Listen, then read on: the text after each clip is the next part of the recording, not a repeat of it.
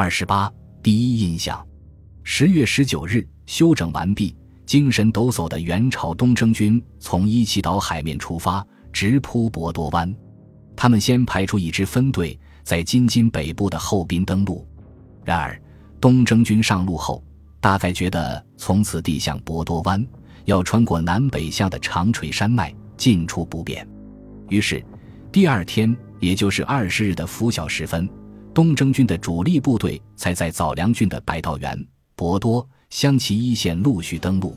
在各地上路的东征军分别都是什么部队？双方的史料记载极其含混。从最早的研究者八代国志。竹内荣喜和池内弘，到晚近的黑田俊雄、李泽芬、齐田威和山口修，提出了各种彼此局语的说法，都不过是推测。阿斯普瑞出版社在二零一零年出过一本《蒙古袭来》彩图册子，主笔是写过不少中世纪军事读物的特恩布尔，书中还有三维的战役图示，其实多是虚构。这里我们只好折中诸说。在百道园登陆的主要是金方庆率领的高丽军和呼敦、洪察丘率领的部分蒙汉军，在更东边一点的博多、湘旗方面登陆的，主要是刘福亨率领的另一支蒙汉军。东征军的主力运兵船是千料舟，就算百道原等地的海水较深，也无法直抵滩头，还是要靠那三百艘拔都鲁清吉舟穿梭于大船和滩头之间，输送部队抢滩登陆。竹内荣喜说，日俄战争期间采用最先进的方法，做最充分的装备，并且毫无敌人的干扰，一天之内最多也只能送一万人左右上路。所以，加上必须的装备和马匹，东征军一天之内登陆的人员也不会超过一万，大概是三千杠四千人。不过，上路的必定是最精锐的部队，而且三大主帅呼敦。洪察丘、刘福亨也都在其中。战斗是早上八点左右开始的。那天，曙光依稀透过志贺岛高处的松林，洒向对面弥漫着一层薄薄雾气的海滩。列阵对峙的东征军和日本军，大眼瞪小眼。中国北方士兵甲胄上的兽毛装饰，日本军头盔上伸出的鹿角一样的锹形。在流动的光线和雾气映衬之下，越发显得诡异。双方越彼此端详，越觉得对方是一群身着奇装异服、行为也同样诡异的野蛮人。在东征军大阵的背后，远处的海面上，无数士兵像蜘蛛一样攀着船舷边的绳梯大网，从巍峨的巨舰降到摇晃不已的拔都鲁轻级舟上。他们的动作整齐而安静。甚至没有一个人转过头张望岸边的两支剑拔弩张的军队。东征军后续梯队还在努力，他们清楚，接下来每一分钟的登陆时间都将是那边的袍泽兄弟以鲜血甚至生命为代价争取来的。两支战争传统和文化背景千差万别的军队，一旦猝然遭遇，必定会发生一些令人啼笑皆非的事情。日本军还忠实于原平和战时代的传统。阵中先走出一名武士，高声通报家世、姓名，单骑挑战。这名武士据说是总司令官少尔金兹的儿子少尔兹史，当时还不到十三岁。只见少尔兹史身着华丽的大铠，一脸严肃，缓缓行至阵前，按照礼仪向对面射出一支小响箭，示意战斗开始。不料，东征军阵中爆发出一阵哄笑。元寇纪略也说。绝会有孙，年甫十二三。若攻微箭射贼，贼军哄笑。后方列队的元朝士兵不明究竟，赶紧向跟前的兄弟打听前边到底怎么了。兹时满脸通红，跑回了本阵。两军沉默片刻，都元帅胡敦一声令下，帅旗舞动，数十名赤膊的壮汉拼命敲打起大鼓和铜锣，震耳欲聋。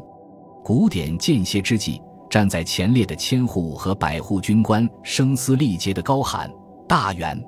全军士兵齐声回应：“杀！”这是东征军开战的信号。按照元朝军队的传统，这个场面必定热闹非凡。若干年后，马可·波罗追随忽必烈到了漠北草原，目睹元朝军队和叛王军队的交战情景。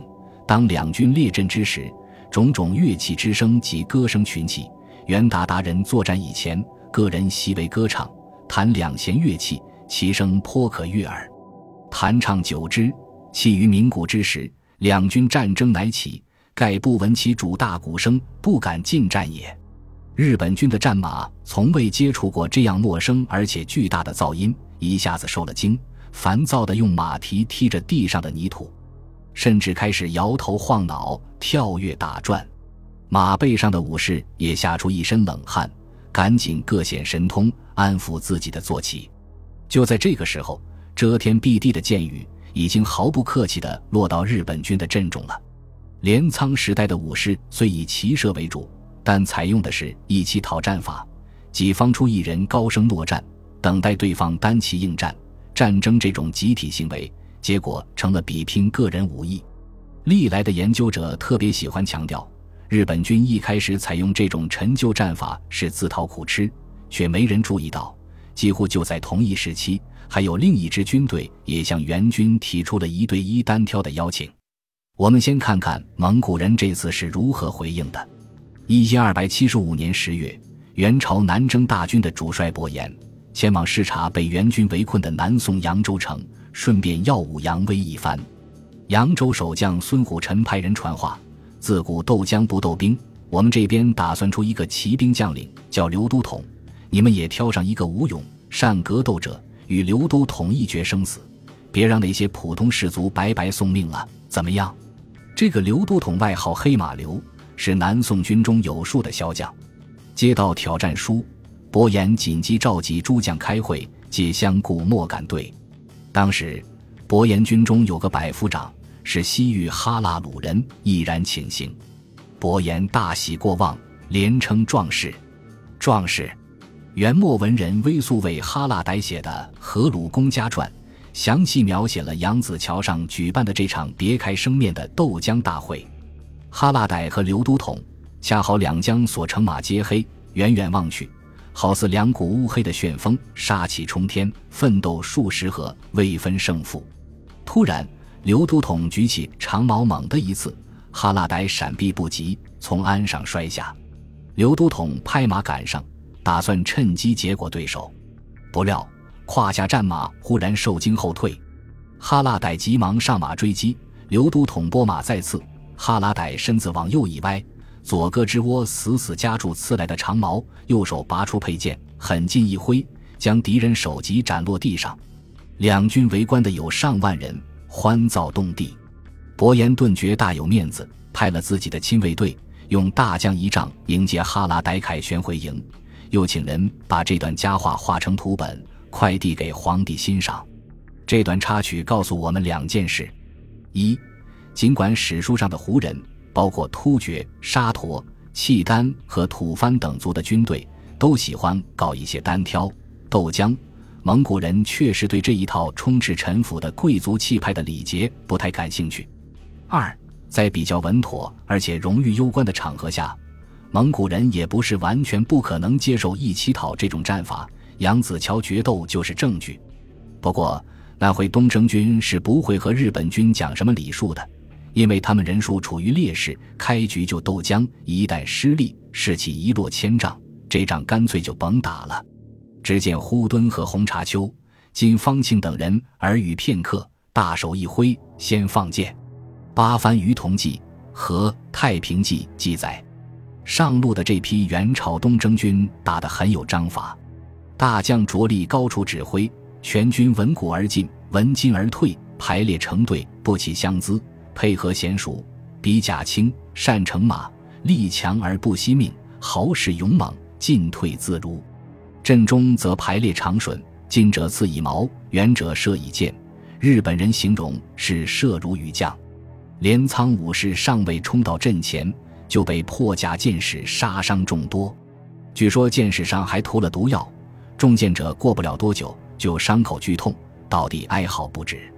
东征军还时不时抛出纸或铁包裹的炸弹，爆炸之后火光四散，烟气弥漫，声如雷震。令敌人肝胆俱裂、头晕目眩、惊慌失措。一旦有零星的日本武士突入，东征军则左右回尾之，协力合击，无一人得拖者。关于东征军使用的毒矢和铁炮，下一章还会专门做一番辨析。如果要做一点比较，我觉得当时的场面同1798年7月21日拿破仑率领的法军和埃及马穆鲁克骑兵在金字塔下的激战情景，或许会有些相似。拿破仑对马穆鲁克骑兵的单兵作战技能佩服不已。有一个马穆鲁克兵表演了他全部的灵活技巧和勇敢动作，他紧贴在自己的马上，这匹马似乎也分享了他的全部的热情。他手腕上挂着一把马刀，还用自己的马枪、短火枪和四支手枪依次进行射击。他这样射出六种武器的子弹以后，绕过狙击排，并以惊人的灵活动作从狙击队和战线中间跑过去了。尽管镰仓武士和马穆鲁克骑兵一样，都以武艺高超闻名，但如果我们俯视当时百道原和内陆的粗原各处展开激战的战场，大体不难想象，东征军以集团作战，围成方阵，挺着长矛，四处为补充过箭雨和火炮，三三两两突入阵中的镰仓武士，正好像拿破仑的法军变换方阵和横队，射击冲入阵中的马穆鲁克骑兵。一时间，黑烟滚滚，人吼马嘶，混乱无比。